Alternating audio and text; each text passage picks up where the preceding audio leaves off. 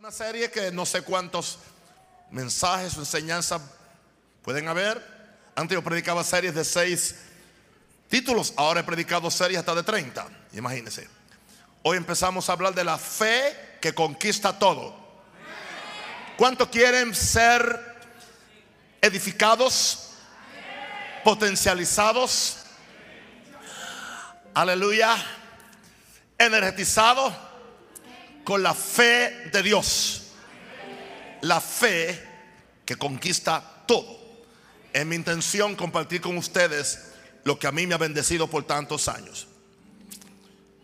Padre, te doy gracias por cada persona que ha llegado. Yo decreto y declaro ahora que el corazón de este pueblo está abierto para recibir la palabra de Dios. Satanás, tú no tienes ninguna autoridad para impedir que los corazones sencillos, humildes, que creen en la palabra de Dios, que reciban una impartición de esta palabra. Yo declaro que la fe de Dios se va a manifestar y que no nos quedaremos igual. Seremos bendecidos, seremos posicionados en un nivel de victoria para conquistar cosas que no habíamos conquistado antes. Y lo pedimos en el nombre de Jesús. Danos oídos para oír, corazón para entender, ojos para ver, voluntad para obedecer en el nombre del Señor. Abacú 2, versículo 4. Y aquí que aquel cuya alma no es recta se enorgullece, mas el justo, mas el justo por su fe vivirá. Permítame en esta noche ser un poquito personal en mi mensaje y le voy a hablar de la fe que me ha hecho más que vencedor. Por 41 años de esta jornada ministerial, hay cinco cosas fundamentales que yo he aprendido acerca de esta fe. Y en esta forma abro esta serie de enseñanzas. Y tengo que decirle con mucho cariño, mucho amor, que lo que soy, lo que tengo, y todo lo que he podido lograr en estos 41 años de esta jornada ministerial, se lo debo a la fe de Dios. Nunca he sido el más inteligente, ni el más sabio, ni el más hábil para hacer ciertas cosas, pero eso sí, todo lo que tengo y soy, se lo debo a la fe de Dios. Los complejos de mi niñez, los límites que la cultura, mi formación, y la vida siempre me han puesto.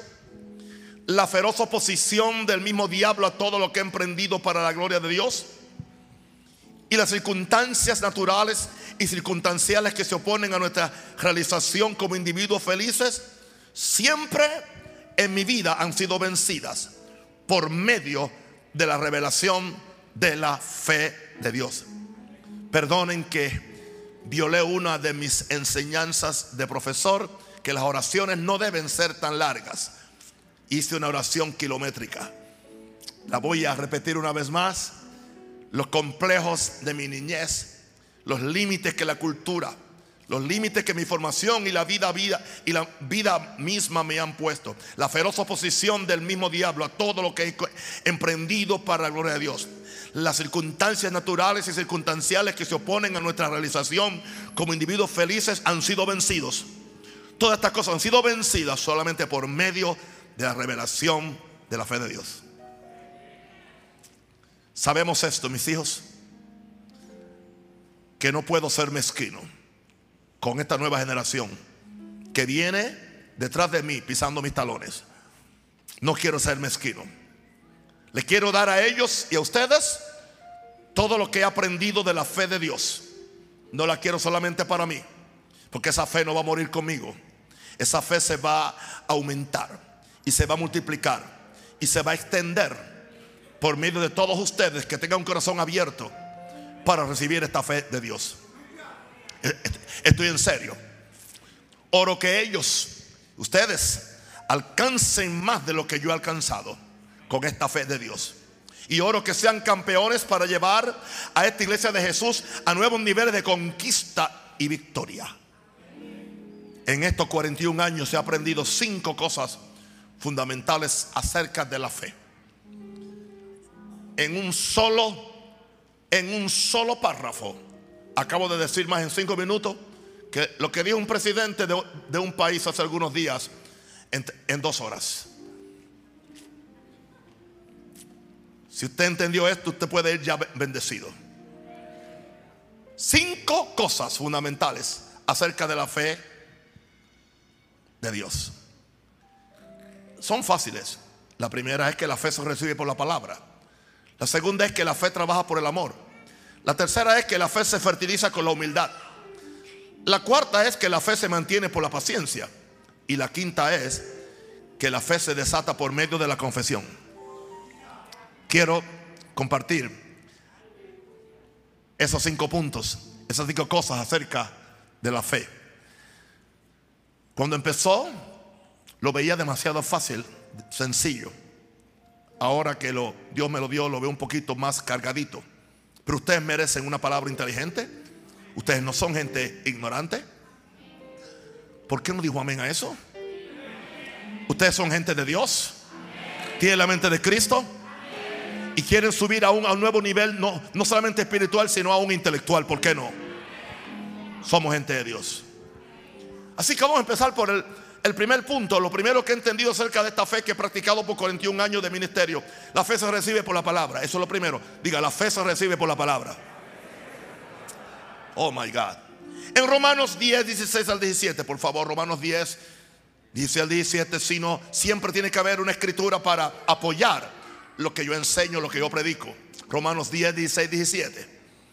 Mas todos no obedecieron al Evangelio mas todos no obedecieron al Evangelio. Pues Isaías dice, Señor, ¿quién ha creído a nuestro anuncio? O sea, es opción de la gente creer el anuncio de Dios o no creerlo.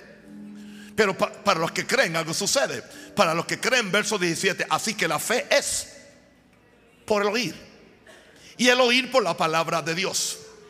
Así que es muy importante que ustedes ahora mismo, usted calibre cómo está su oír, para que usted pueda deshacerse de tantos conceptos, tradiciones culturales, religiosas, sociales, educativas quizás, que le impiden a usted tener la fe de Dios.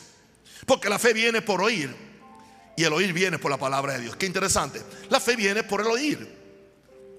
O sea, hay un oír, pero el oír viene por la palabra de Dios. O sea, se supone que la palabra de Dios despierta un oír espiritual.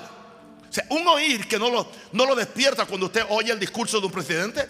Un oír que no lo despierta cuando usted oye a un profesor en la universidad, no. Hay algo diferente sobre la palabra de Dios cuando la palabra de Dios es traída y enseñada por un hombre que fue llamado por Dios y que está ungido para traer la palabra. Así que usted está en el mejor lugar para usted recibir fe. Yo creo que sí. A menos que yo esté engañado. Yo creo que Dios me llamó. Y yo creo que tengo el Espíritu Santo. Y, yo creo que estoy ungido para predicarle a ustedes. Pero depende de usted que usted ponga una demanda y que usted abra su oído para oír la palabra de Dios. Cuando usted abre el oído para oír la palabra de Dios, la fe viene. La fe viene. Y se va a meter dentro de usted. Va a afectar su espíritu, alma y cuerpo. Va a afectar su familia, su bolsillo, su salud, la posibilidad de una vida más larga que lo que usted pensó que podía tener. Algo va a acontecer con usted. Usted no va a quedarse igual. Wow. Ahora, Hebreos 4.2 nos dice, Hebreos 4.2 nos dice, hablando del pueblo de Israel, dice, porque también a nosotros se nos ha anunciado la buena nueva como a ellos como a ellos. A ellos se le anunció la buena nueva. Él está hablando de un reposo de fe que estaba para ellos, pero ellos no entraron en reposo por incredulidad. Pero dice que a ellos, a ellos, no les aprovechó el oír la palabra. Oyeron la palabra y no les aprovechó. Sería triste que usted haya oído 30 mensajes acerca del reino de, Dios y usted no recibió nada. sería trágico que usted oyó 20 mensajes acerca de quién es este Jesús y ella le hizo aún. Usted no conoce quién es Jesús. El problema no es mío, yo lo siento. El, pro- el problema tampoco es de la palabra ni del Espíritu Santo. El problema usted tiene que bregar con usted mismo.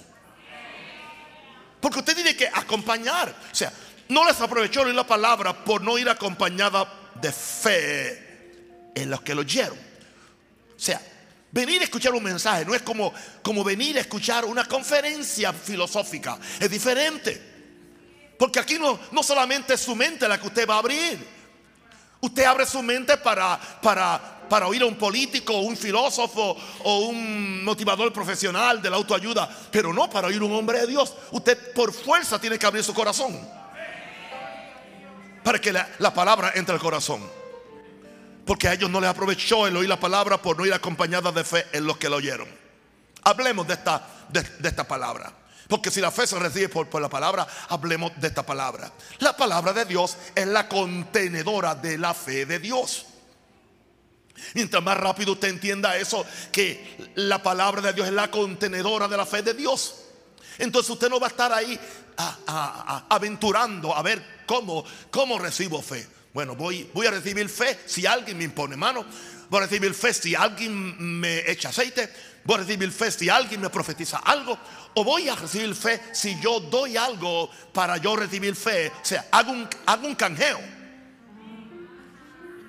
Si usted entiende esto, entonces usted está en buen terreno. Que la palabra de Dios es la contenedora de la fe de Dios. Cuando usted ve un contenedor que dice que dice Texaco, usted sabe lo que hay adentro, gasolina Texaco. Y si yo le estoy diciendo que eh, la palabra de Dios es la contenedora de la fe de Dios, entonces usted debe empezar a ver la palabra de Dios en una forma completamente diferente. No es algo conceptual, no es algo filosófico, no es ni algo doctrinal y menos teológico. Lo han, lo han hecho todo eso, no. La palabra es contenedora de la fe de Dios. Así que que cuando usted lee la palabra, oye la palabra, recibe la palabra, está recibiendo la fe de Dios. Oh my God. El hecho de que usted entienda esto ya le va a salvar el año. Ahora, esta palabra tan poderosa que dice la Biblia en algún lugar, no, no conseguí el verso porque tengo tanto material y no quería aturdirlo dándole muchos versos. Dice en algún lugar que Dios ha puesto su palabra aún por encima de su nombre. Imagínense. La palabra es tan importante que Dios, dice, has puesto la palabra por, por encima del nombre de Dios. ¿Por qué? Porque Dios y su palabra son una misma cosa. La palabra vale lo que Dios vale. La palabra es lo que Dios es. Te voy a decir algo. Es que un ser humano es, un ser humano es lo que es su palabra.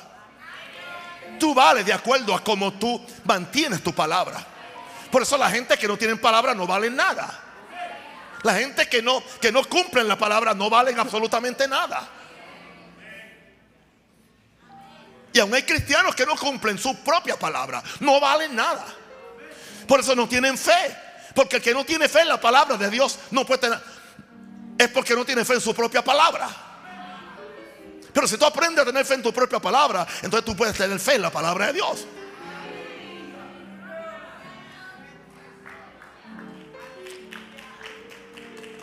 ¿Alguien cree? ¿Alguien cree que los predicadores de, fe somos gente sensacionalista, gente hueca, gente vana? Está totalmente equivocado. Somos gente que tenemos un compromiso, un compromiso con la integridad de la palabra de Dios. Wow. Entonces, la palabra debe salir de la boca de Dios para que produzca fe en el oyente. Dice que el pueblo de Israel dice que Dios lo mandó al desierto, permitió que fuera al desierto, dice para probarte y para enseñarte que no solamente de pan vive el hombre, sino de toda palabra que sale, que fluye de la boca de Dios. Cuando Jesús se enfrenta a Satanás, Satanás quería turbarlo con sus mentiras y con sus tentaciones, cuestionando su identidad de hijo de Dios. Él le dice, él le dice, él le dice, no solamente de pan vivir el hombre, sino toda palabra que sale de la boca de Dios. O sea, yo no necesito comer de la palabra que sale de tu boca sucia, diablo. Porque Satanás también tiene una palabra. Y la palabra de Satanás trae incredulidad, trae enfermedad, trae pecado, trae mentira, trae destrucción.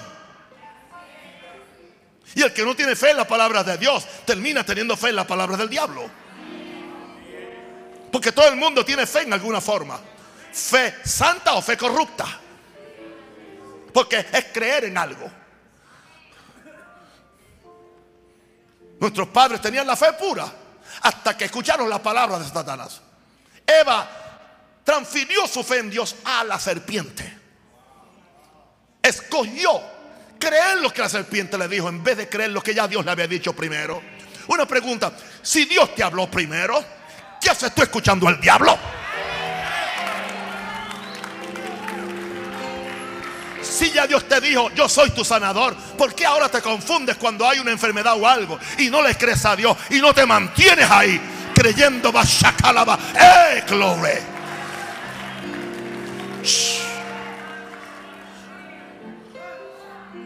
Jesus Christ, my God.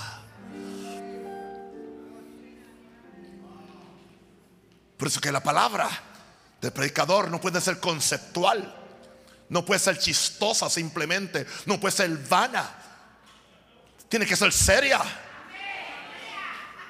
Claro, el predicador puede hablar con una sonrisa, pero tiene que haber sustancia, tiene que haber palabra de Dios, porque la fe se recibe por la palabra. La sustancia de la fe está en la palabra de Dios. Con razón, Hebreos 11, verso 1 dice, y lo voy a decir literalmente, ahora la fe es, porque la fe no fue ayer y mañana, la fe es, es presente. Ahora la fe es la sustancia de las cosas que se esperan, la evidencia o la convicción o el título de propiedad de las cosas que no se ven, de las cosas invisibles. Wow. Entonces, ¿por qué hay tanto cristiano vano, superficial, buscando simplemente una emoción religiosa un intelectualismo teológico? en vez de venir con el corazón abierto a la palabra de Dios. Y permitir que la sustancia de la palabra se le meta dentro de ellos. Pero ¿qué sucede?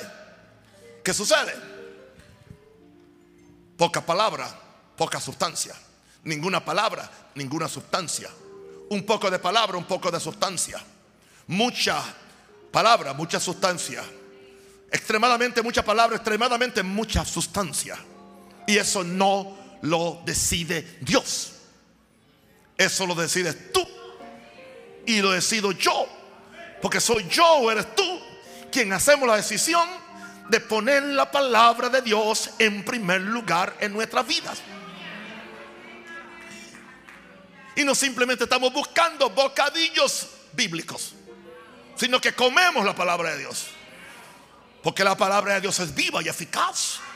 Y más cortante que todo espada, los filos y penetra hasta partir el alma y el espíritu, las coyunturas y los tuétanos y diciendo los pensamientos y las intenciones del corazón. Porque la palabra de Dios para siempre permanece en los cielos. Gloria a Dios. Así será la palabra que sale de mi boca. No volverá a mi vacía, dice Dios. Sino que hará lo que yo quiera y será prosperada en aquello para que le envíe sécase la hierba, más quítase la flor, más la palabra del Dios nuestro permanece, permanece para siempre. Nunca se apartará de tu boca este libro de la ley, sino que de día y de noche meditarás en él para que guardes y hagas conforme a todo lo que en él está escrito, porque entonces harás prosperar tu camino y todo, todo, todo te saldrá bien. Alguien diga aleluya. Wow. El cielo y la tierra pasarán, pero mis palabras, Jesús dijo, no pasarán. Tener la palabra de Dios corresponde a tener la fe de Dios.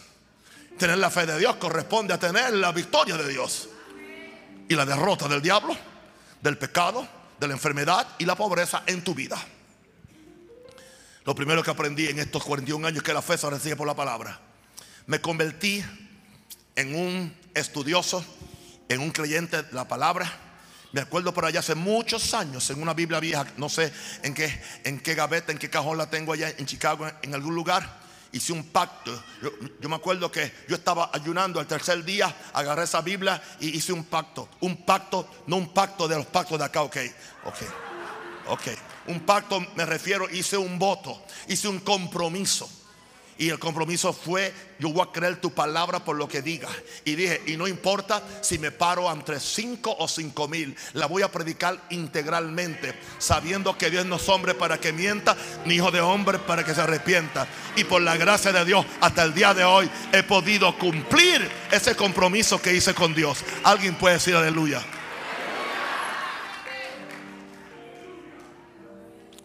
Jesus Christ. Entonces, mis santos, si la fe se recibe por la palabra, creamos en la eternidad de la palabra. Es como Dios. Creamos en la integridad de la palabra. Creamos en la infalibilidad. Infalible es que no, no falla de la palabra de Dios. Creamos estas tres virtudes de la palabra. Eterna, íntegra e infalible. Y yo te garantizo a ti que nadie te podrá quitar la victoria. Nadie te podrá mover de tu fe. Porque la misma sustancia de Dios se te ha metido por dentro. Eso, esa fue la primera idea que quería compartir con ustedes. Sencillita. La segunda, descubrí en esos 41 años este mensaje nuevo, yo nunca lo he predicado, que la fe trabaja por el amor. Diga, la fe trabaja por el amor. Así que estamos en buen territorio porque nosotros hemos estado hablando de, amor y estamos compartiendo amor. Gálatas 5.6, por favor, póngalo en la pantalla. Gálatas 5.6. Porque en Cristo Jesús, ni la circuncisión vale algo, ni la incircuncisión, o sea, guardar la ley o no guardarla, no vale nada. Lo que vale es la fe. ¿Y qué hace esa fe? Obra por medio del amor. O sea que si no hay, aunque haya palabras, si, no hay amor, no te, no te va a funcionar. Colosenses 1.4 nos dice, son palabras del apóstol Pablo, admirando a los colosenses y le dice, habiendo oído de vuestra fe en Cristo Jesús, fe, fe. Pero dice, y del amor que tenéis a todos los santos. Por alguna razón se conecta la fe y el amor. Yo no puedo odiar al santo y creer en Dios. Yo no puedo despreciar a mi hermano y esperar entonces que la fe me funcione para que Dios me sane. No funciona. No pierdas el tiempo. No, mejor vete al médico. Mejor vete a un santero o algo. En serio. Mejor. Porque es que no funciona. Tú tienes que, que amar. Aún a tu enemigo. Aún al que te hace mal. Porque la fe trabaja por el amor. Eso Pablo le dice a los colosenses, yo los admiro a ustedes porque por la fe que tienen en Cristo, pero también por el amor que tenéis a todos los santos.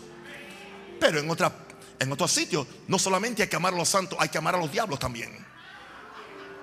O a los santos que se visten, o a los diablos que se visten de santos, que son los más peligrosos.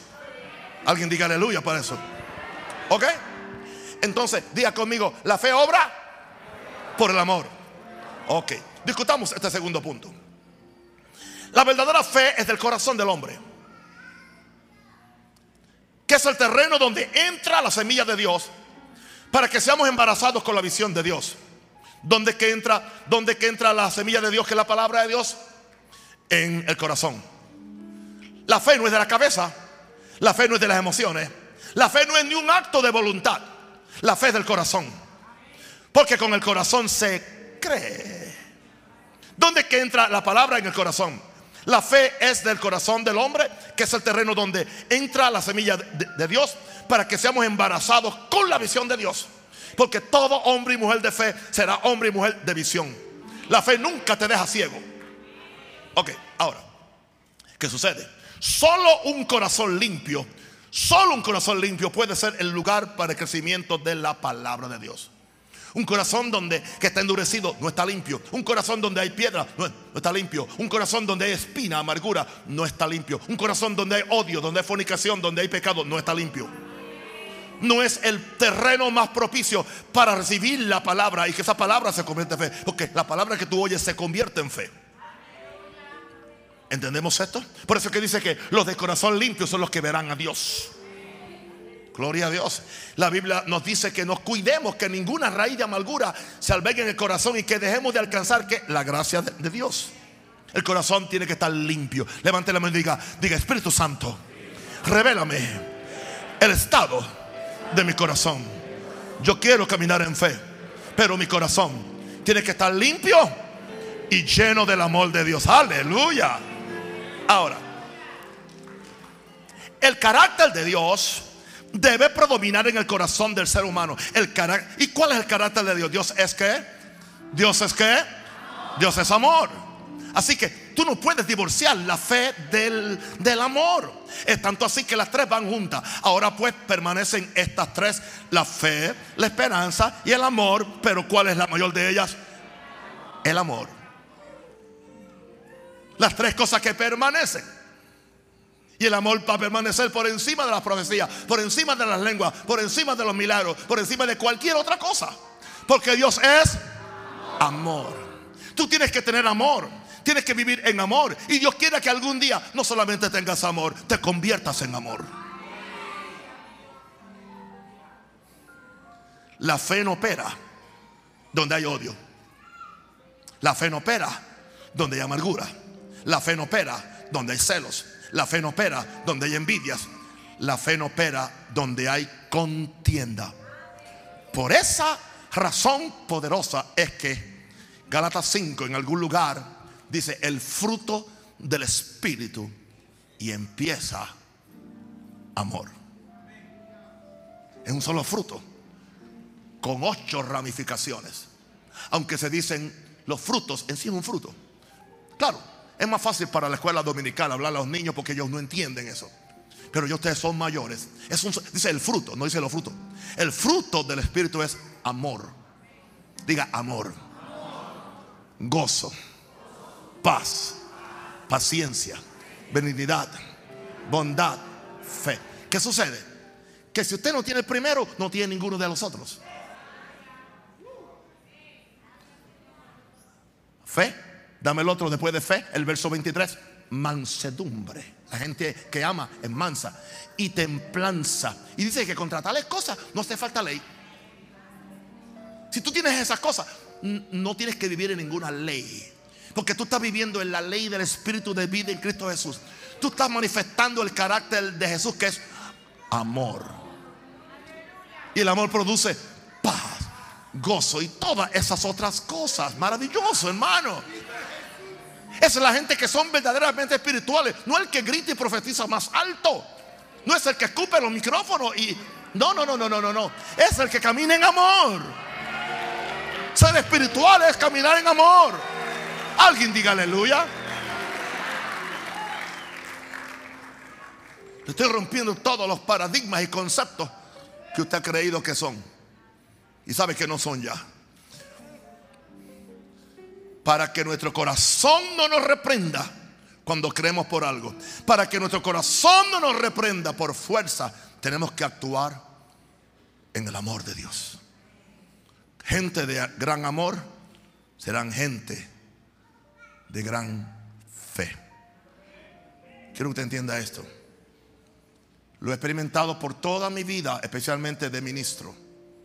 Siempre antes de un gran proyecto o de una gran conquista o de subir a nuevos niveles de diferentes cosas, ha venido un ataque a mi corazón para yo dañar mi corazón. Pero como ya yo conozco a Satanás en esa área, yo sé que lo que él quiere es dañar mi corazón, amargar mi corazón, para que yo no pueda creer por lo próximo que viene. Pero gloria a Dios que yo conozco las artimañas de, de Satanás no le doy lugar al diablo. No tiene lugar en mi corazón. Yo limpio mi corazón. Yo no permito nada en contra de nadie. Porque yo necesito la fe de Dios para hacer las obras de Dios. ¿Entendiste ahora por qué razón? Este es mi segundo punto en cuanto a la fe, que la fe obra por el amor. Levanta las manos y diga, y diga, Espíritu Santo, revélame si hay alguna actitud en mi corazón, si ha albergado odio en mi corazón, raíces de amargura, renuncio a ellas. Y yo pido ahora que el Espíritu Santo saque de mi corazón lo que no le agrada a Dios. Yo confieso ahora que el amor de Dios ha sido derramado en mi corazón por el Espíritu Santo que me ha dado. Si lo creo, un aplauso fuerte al Señor. Amén. Aleluya. Estamos empezando con la serie de fe, empezando.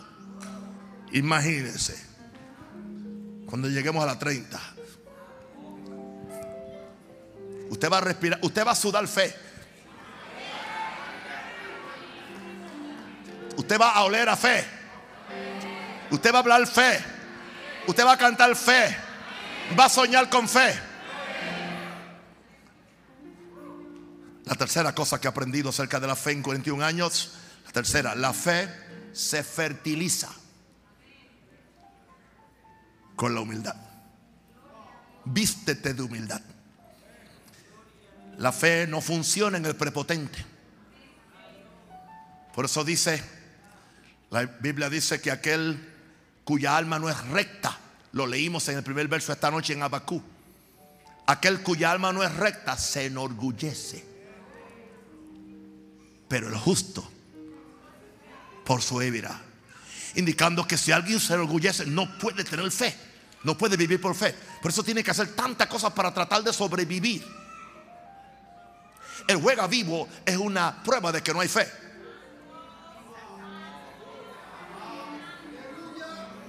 no solamente está en las calles, está en los púlpitos.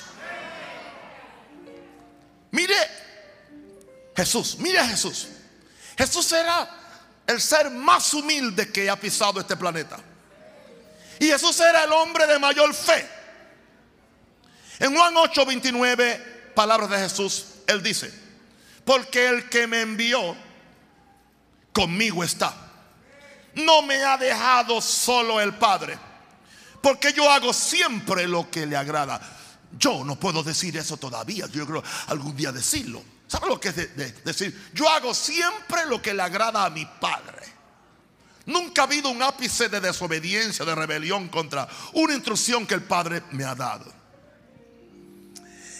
En Juan 14, 10, Jesús dice, dice, ¿no crees que yo soy en el Padre y el Padre en mí? Las palabras que yo os hablo, no las hablo por mi propia cuenta, sino que el Padre que mora en mí, Él hace las obras. En otro tiempo Él le dijo a alguien, la doctrina que yo enseño no es mía. Lo que yo oigo del Padre es lo que yo hablo y es lo que yo hago. Y estamos hablando de Dios en la carne. Estamos hablando de el Hijo de Dios. En él no había orgullo. Él dijo, venid a mí los que estáis cansados y cansados. Aprended de mí que soy manso y humilde de corazón. My God. Ahora, el alma que no es recta se enorgullece porque cree que puede hacer las cosas por sus propias fuerzas o por sus propios méritos. Por eso se enorgullece. Por eso no puede caminar por fe. Usted sabe, usted sabe que hay mucha gente que no está que no está. Si estuvieran caminando por fe, no estuvieran como están. ¿Por qué hay que caminar por fe? ¿Por qué hay que ser humilde? Porque se requiere humildad para recibir la gracia de Dios. Dios da mayor gracia a quien a los humildes. A quien sin gracia no hay fe. La gracia viene de arriba, la fe sube de ti. Tú tienes fe en la palabra de Dios, pero es fe en la gracia de Dios, en la disposición de Dios para bendecirte. Y la gracia no es derramada sobre el orgulloso. Humillaos pues bajo las poderosas manos de Dios. Humíllate ante la gracia de Dios, porque Dios da mayor gracia al humilde. Mas al altivo resiste de lejos. Se requiere humildad para recibir la gracia de Dios. Recordemos esto, donde hay gracia habrá fe. Para recibir todo lo que Dios ha provisto para sus hijos. Es muy importante que la fe se fertiliza con la humildad. Si no hay humildad, la fe se seca o es raquítica. Cuando Dios quiere que tú tengas una, una abundante cosecha de todo lo que estás creyendo y estás orando. Yo lo creo. Jesús, como ya les dije antes, quien es la palabra hecha carne, que pudo operar y tenía el derecho a operar en una fe independiente por razón de su identidad, quien él era, siempre mantuvo una comunión y sumisión extrema a la voluntad de su Padre. Con razón, ejerció su fe en obediencia a las directrices de su Padre. Cuando está ante la tumba de Lázaro, dice, Lázaro, ven fuera. Y digo, esto no lo digo, porque yo sé que el Padre siempre me oye. Él sabía que el Padre, el Padre siempre visita un corazón contrito y humillado. Y el Padre siempre le extiende su gracia al que se humilla bajo la poderosa mano de Dios. Jesús, siendo el Hijo de Dios, se despojó a sí mismo de su derecho a hacer las cosas independientemente. ¿Por qué nosotros vamos a tratar de actuar independientemente y creer que podemos tener fe? Imposible. Jesús es nuestro ejemplo máximo. Aunque Juan dice en 1 Juan 5, 4, nuestra fe, usa el término nuestra fe, dice, esta es la victoria que ha vencido al mundo y le llama nuestra fe, mi fe, diga mi fe, nuestra fe. Ahora, no te equivoques, es nuestra fe, pero sigue siendo la fe de Dios. No es mía, aunque es mía porque está en mí y se desarrolla en mí actúa en mí, por eso es que es mía. Pero sigue siendo la fe de Dios que nos vino por medio de la palabra de Dios y nos fue revelada por medio del Espíritu Santo. Siempre la fe es de Dios, diga la fe es de Dios. Ahora, la actitud del creyente es una de humildad, diga humildad. ¿Cuál es esa actitud de humildad que debe tener el creyente con la palabra de Dios? La misma que tuvo la Virgen María cuando dijo, hágase conmigo. Diga, hágase conmigo. ¿Usted quiere que, le cante un corito pentecostal? Vamos a no nos acabar el poder pues no se lo voy a cantar. Porque la fe no viene por cantar el corito, la fe viene porque, para que usted se dé inyectar con esta palabra.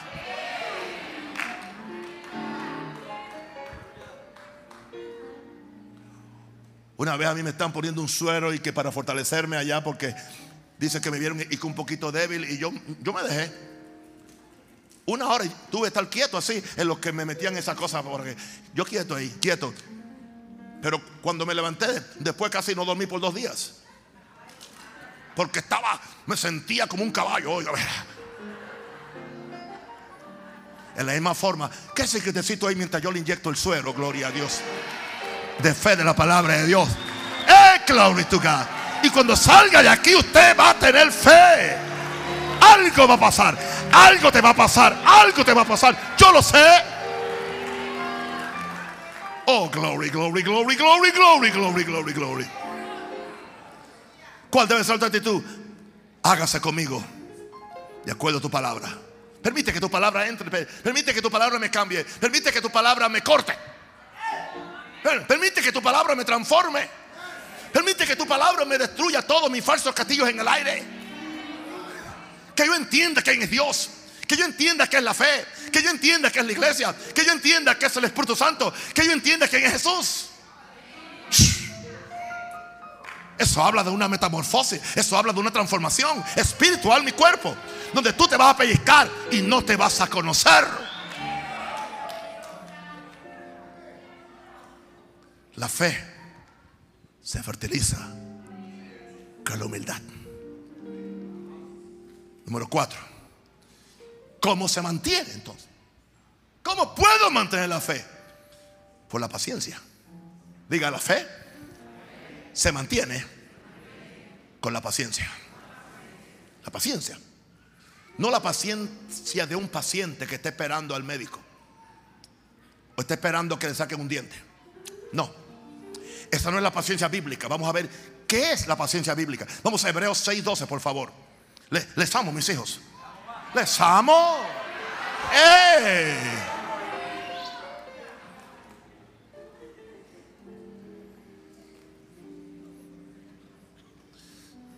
A uno de mis pastores, alguien, otro pastor de Panamá lo llamó porque lo quería sacar de mi cobertura. Y lo llamó y le dijo, mire, ¿sabes lo que te ha pasado a ti? A ti te, un Rosario te, te lavó el cerebro. Él le dijo, es cierto, me lavó el cerebro, pero también me lavó el corazón. Ay, ay, ay. Alguien diga aleluya.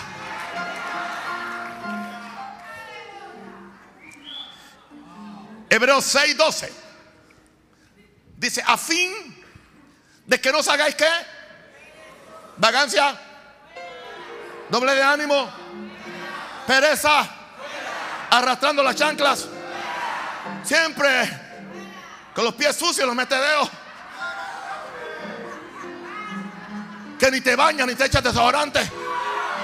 Hello, pues siempre estás cansado. Hay gente que nació cansada.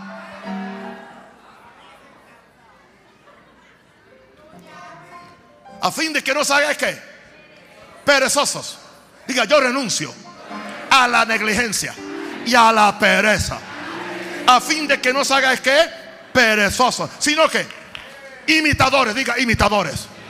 No está malo que usted imite a un hombre de fe, no está malo, imítenlo en lo que tiene la suya. Sino imitadores de aquellos que por la fe y por la paciencia. La fe y la paciencia son mellas. Son imaguas. Son gemelas. They are twins. A ver si entiende la palabra en algún idioma. A fin de que no os hagáis perezosos, sino imitadores de aquellos que por la fe y la paciencia heredan, heredan, heredan. ¿Quieres heredar? Imita a un hombre o a una mujer de fe y ten paciencia en el proceso y no te me rajes. No permitas que esa, esa modorra religiosa te entre arriba. Ay, yo no sé que sí, que sí, que no, que sí, que no. ¿Cómo que sí, que no? Decídete de una vez. Oh, glory. ¿Qué es la paciencia bíblica? Se puede definir como perseverancia, perseverancia, perseverancia. Diga, soy perseverante. Se puede definir como constancia, soy constante. Nadie me mueve de lo que yo creo en Dios. Constante. Se puede definir como persistente, terquedad. La persistencia de la, de la gotera de agua que está cayendo en la piedra y algún día le hace un hueco. El agua es líquida, la piedra es, es, es dura, y, y- y- pero como sigue persistiendo, en algún momento hay un hueco en la piedra. Persistencia se puede definir con todo eso. Gloria a Dios. Perseverancia, constancia y persistencia en seguir, diga, en seguir creyendo y esperando lo que Dios me ha prometido en la palabra. Por eso es que la persona de doble ánimo no tiene esta virtud porque es ambivalen- ambivalente en su posición. Santiago 1.8. El hombre de doble ánimo, de doble mente, es inconstante en todos sus caminos. No tiene sustancia de fe, no tiene perseverancia, no tiene carácter, no tiene estructura de fe. es un guabinoso. Eso es lo que es.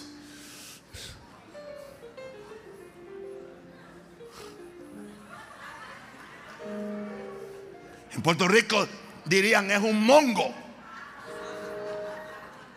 Tiene monguera. Cualquier viento lo lleva. Cualquier problema lo destruye. Cualquier idea negativa lo confunde. Cualquier mentira que le hagan, corre detrás de ella. Siempre andan detrás de emociones. Siempre andan detrás de fórmulas fáciles como conseguir cosas. En vez de conseguirlas por medio de la palabra de Dios. Alguien diga aleluya. Y hablando de este hombre, diga, diga, sepa que quien es así no conseguirá cosa alguna del Señor. Nada. Un día cree, otro día no cree. Doble ánimo es doblemente. La paciencia es necesaria. Porque en el caminar de fe habrá muchas dilaciones. Dilaciones es tardanza. Y habrán también aparentes negaciones. Al principio como que se me niega todo. Empiezo a creer por, por salud y me enfermo. Empiezo a creer por prosperidad y, pierdo, el, pierdo el trabajo. Empiezo a creer que va a haber más fe en mi familia y la mujer se pone o el hombre se pone más endemoniado. Porque la persecución viene por causa de la... ¿Por qué? Al tú recibir la revelación de la palabra en una área, en esa misma área, Satanás va a venir a negarla. Es el principio de operación de Satanás. Dios le dice al hombre, no morirás. Perdón, Dios le dice al hombre, tú morirás si comes del árbol incorrecto. El diablo viene y dice, no. Porque sabe Dios, con que Dios ha dicho. La persecución fue en la misma área, en la misma área que Dios, que Dios le habló, vino el diablo. En la misma área, cuando hablamos de, amor, tú tendrás una gran lucha con, con, los celos, con la carne, con el odio, con la... Todo eso se va a manifestar. Pero ahí es que se manifiesta si tú le crees a Dios. Y perseveras en la fe. Y tienes perseverancia, tienes paciencia, tienes persistencia. Eres, diga, soy constante. La fe no es un juego de niño. Alguien diga aleluya. Por eso es que la persistencia es necesaria el caminar de fe, porque habrá muchas dilaciones y aparentes negaciones. Las dilaciones son por un tiempo, las negaciones son por un tiempo. Hasta que tú sigues rompiendo, tú sigues rompiendo, sigues rompiendo, sigues orando, sigues creyendo, sigues confesando. Ahora, entre el tiempo de creer la promesa y recibir la herencia de la promesa, se va a requerir la persistencia de tu fe en la fidelidad de un Dios que no miente. Diga, Dios no miente. O sea, al principio uno se emociona con el mensaje de fe. Y la gente empieza, la gente cree que ya le puede hacer una compra a Dios en cinco minutos.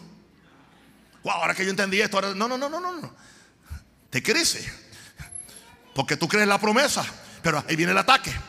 Ahí viene la lucha con tu mente, con tus emociones, con gente que son muy metiche, siempre. Diciéndote, ¿quién tú te crees que tú puedes comprar una casa sin un protopago? ¿Quién tú te crees que tú también puedes tener un carro? Que tú también vas, a vivir, que tú también puedes ser ungido como el apóstol. Ah, siempre aparecen los, metiches a dar ideas que nadie les pidió que las dieran. Claro, en este país es diferente, pero en Puerto Rico yo, yo estoy hablando. Entre el tiempo que creer la promesa y recibir la herencia, se va a requerir persistencia. Diga persistencia. Hebreos 6.13 al, al 15, por favor. Hebreos 6.13 dice, porque cuando Dios hizo la promesa Abraham, Hebreos 6.13, no pudiendo jurar por otro mayor, juró por sí mismo diciendo, de cierto, te bendeciré con abundancia y te multiplicaré grandemente. Verso 15, importante, y habiendo esperado con paciencia, esperado, diga, esperado, diga, hay que esperar, hay que esperar pero no esperar derrotado. Esperar con una sonrisa. Esperar dando gloria a Dios. Esperar, aleluya, con gozo. Esperar caminando en amor. Esperar orando, vigilando, ayunando, buscando a Dios. Kirabasaki Hamasaya. Y habiendo esperado con paciencia, alcanzó, alcanzó. Diga, yo voy a alcanzar. Diga, yo voy a alcanzar. Lo que es mío lo voy a alcanzar. Lo que la Biblia dice es mío. Nadie me lo va a quitar. No hay demonio, no hay problema. Alguien puede hacer algo, un aplauso, algo. Oh.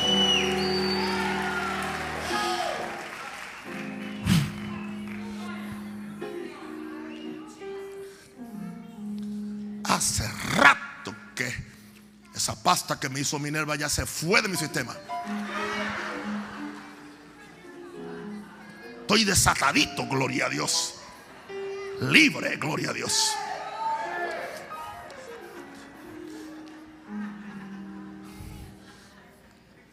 Nunca, nunca soltemos la esperanza. Diga, diga, nunca soltaré la esperanza. de mi fe.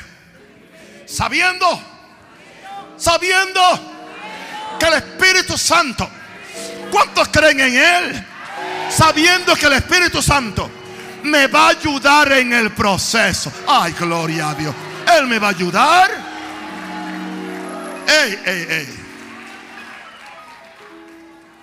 Romanos 8, 24. Porque en esperanza fuimos salvos. Pero la esperanza que se ve no es esperanza. Porque lo que alguno ve, hay que esperarlo. Pero, verso 25, si esperamos lo que no vemos, eso es fe. Eso es fe. Lo que no tocamos. Si esperamos lo que no vemos, con paciencia, con constancia, con persistencia, con perseverancia, lo aguardamos. Pero ¿y cómo es posible? No es mi propia fuerza, porque de igual manera el Espíritu, diga el Espíritu, me ayuda en mi debilidad. Sea mi debilidad emocional, mental, lo que sea. El Espíritu que nos ayude en nuestra debilidad. Pues que hemos de pedir como conviene. No lo sabemos, pero les diga, pero el Espíritu diga. Levanta la mano, diga, diga, diga, diga, pero el Espíritu mismo intercede por nosotros con gemidos indecibles. Por esa razón, hermanos, aleluya. Cuando estoy creyendo en algo y he hecho todo lo que sé y he alabado a Dios y he dado gloria a Dios y no encuentro qué más hacer, me encierro, me meto en un cuarto o hago vigilia y paso una o dos horas.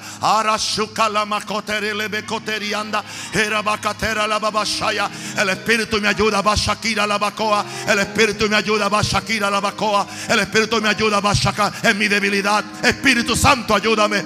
Espíritu Santo, revélame. Espíritu Santo, constante la oración. Constante la oración. Perseverante, va Shakira Bacay. Alguien puede ayudarme a orar en el Espíritu. Ira bacotere ore, fuertemente. Rompa los límites, rompa los límites. Aleluya. El Espíritu me ayuda en mi debilidad. Porque qué hemos de pedir como conviene, no lo sabemos. Pero el Espíritu intercede por nosotros con gemidos indecibles. Porque el Espíritu sabe cuál es la voluntad de Dios. Y conforme a la voluntad de Dios, intercede por los santos. Levanta la mano y diga, Espíritu Santo, te necesito, Bashalama. Recibe. Si nunca has recibido el bautismo, recíbelo. Permite que Él te llene. Si no, búscalo en oración, ayuno, en una vigilia. Busca. No te quedes sin el bautismo. Es necesario para que tengas el lenguaje de oración. Dale un aplauso fuerte a Jesús.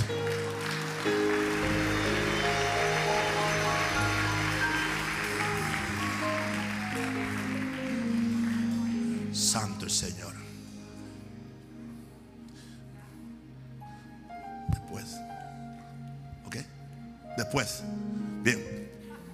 Eh, la fe se desata. Gente que dice, yo tengo toda la fe del mundo, pero la tienen. Suéltala. Gente que dice, yo tengo fe en mi corazón. Yo tengo la fe de Dios. Está bien. Pero está atada. Está atada, hermano. Esto sí que es importante y de esto hablaremos porque yo creo que voy a tener que tener en el futuro una serie completa de, de confesión de la palabra. Yo les voy a enseñar a ustedes. Y voy también a, a refrescar toda la fe que, que yo he aprendido. La fe se desata por medio de la confesión de las grandes y excelentes promesas de Dios. Vamos a Romanos 10, 8 al 10. Más que dice, cerca de ti está la palabra. En dos lugares, en dos lugares, donde en tu boca y en tu dice, diga, en mi boca y en mi corazón. Ok. Esta es la palabra de fe que predicamos, ¿eh? Palabra de fe. ¿Cuál es? Que si confesares con tu boca que Jesús es el Señor y creyeres en tu corazón que Dios le levantó de los muertos, serás salvo.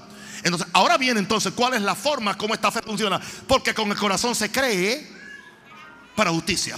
o se cree para salud, o se cree para prosperidad, o se cree para bendición, o se cree para vida larga. Pero tú no puedes quedarte simplemente creyendo el corazón, pero con la boca se confiesa. Y la palabra salvación es muy riquezoso, significa sanidad, protección, bendición, todo lo que necesitas. O sea, tú no puedes quedarte simplemente creyendo el corazón. Hasta que tú no lo confiesas, estás presa. Desata tu fe con tus palabras porque hay victoria en tu boca.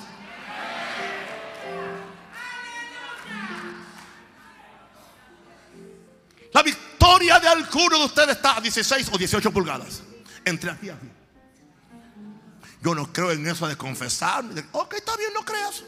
Entonces tú no crees la forma como Dios lo, Dios lo hizo. ¿Qué dice Hebreos 10:23? Búsquenlo. Show them, please, show them. Muéstrale a ellos que yo no miento.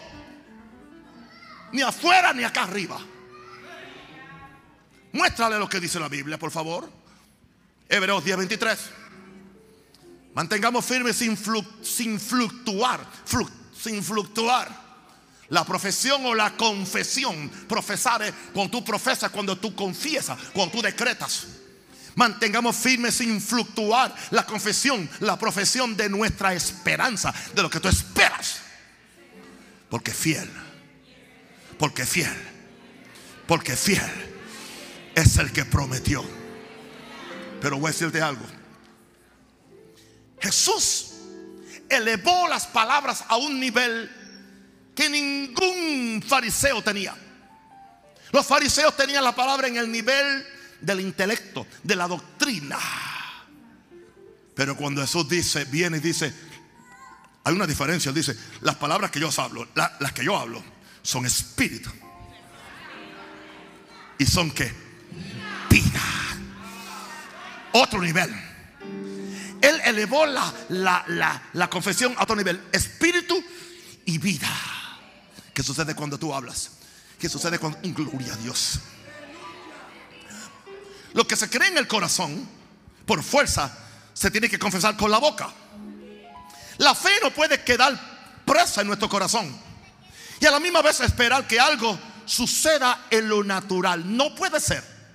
Hasta que Dios no soltó la palabra, sea la luz, las tinieblas reinaban sobre la tierra. Él tuvo que decirlo.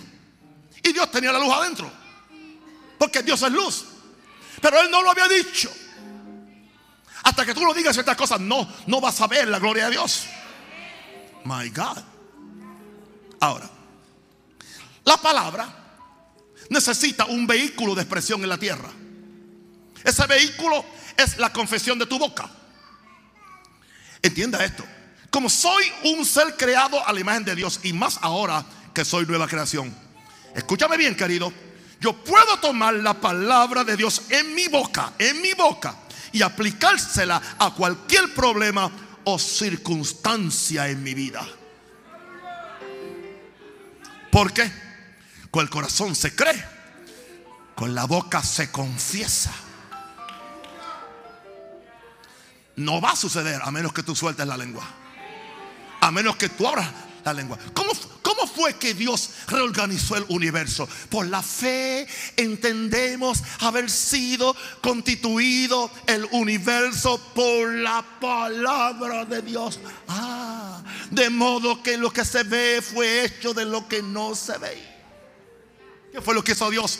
Soltó la palabra. ¿Qué hizo Dios? Soltó la palabra. La palabra es el vehículo creativo de Dios en ti y tú estás hecho a la semejanza de Dios. Ningún animal puede hacerlo y ningún incrédulo puede hacerlo, pero un hijo de Dios que tiene el derecho a la fe de Dios puede abrir la boca y puede empezar a cambiar su mundo visible por medio de esta fe invisible. Aleluya. Algunos me están mirando así. Algún día te va a llegar la revelación. Escucha esto. No estamos confesando o declarando un capricho de nuestra inversión, de nuestra invención, perdón, sino la misma palabra de Dios que dio origen a todo, a todo lo creado. Por eso no podemos ver las palabras como meros conceptos, como ideas y doctrinas, sino como lo que son vehículos que expresan poder y vida. Con tus palabras tú das vida o tú das muerte. Tú decides. Jesús sabía operar en la ley de la fe. Escucha esto. Nadie jamás en la historia de la humanidad perfeccionó como Jesús la operación de la fe en todas las circunstancias que él se encontrara. Creo que Jesús poseía una gran fe porque tenía una confianza absoluta en la palabra de Dios. Pero no solo tenía confianza en la palabra de Dios, sino que eso lo hacía tener fe en sus propias palabras. Él dijo, las palabras que yo hablo son espíritu y son vida. Todos los fariseos estaban hablando palabras llenas de sabiduría humana, pero Jesús elevó las palabras a un nivel diferente, espíritu y vida. Por eso, y termino con esto, Jesús nos reta a nosotros a tener la fe de Dios. Marcos 11, 22, 23, literalmente, traducción literal, por favor. Tener la fe de Dios, no en Dios, de Dios, la fe de Dios. ¿Cuál es la fe de Dios? La, fe que habla. Talking faith. Porque de cierto digo que cualquiera que dijera este monte, tienes que hablar al monte. Quítate, échate en el mar. Y no dudar en su corazón, sino creyere que será hecho lo que dice. Lo que diga. Lo que diga lo que diga, lo que diga, le será hecho. Y esta es la palabra de fe que predicamos. Estas son las cinco cosas pequeñitas que yo he aprendido en 41 años acerca de la fe que lo conquista todo. Denle un aplauso al Espíritu Santo de Dios.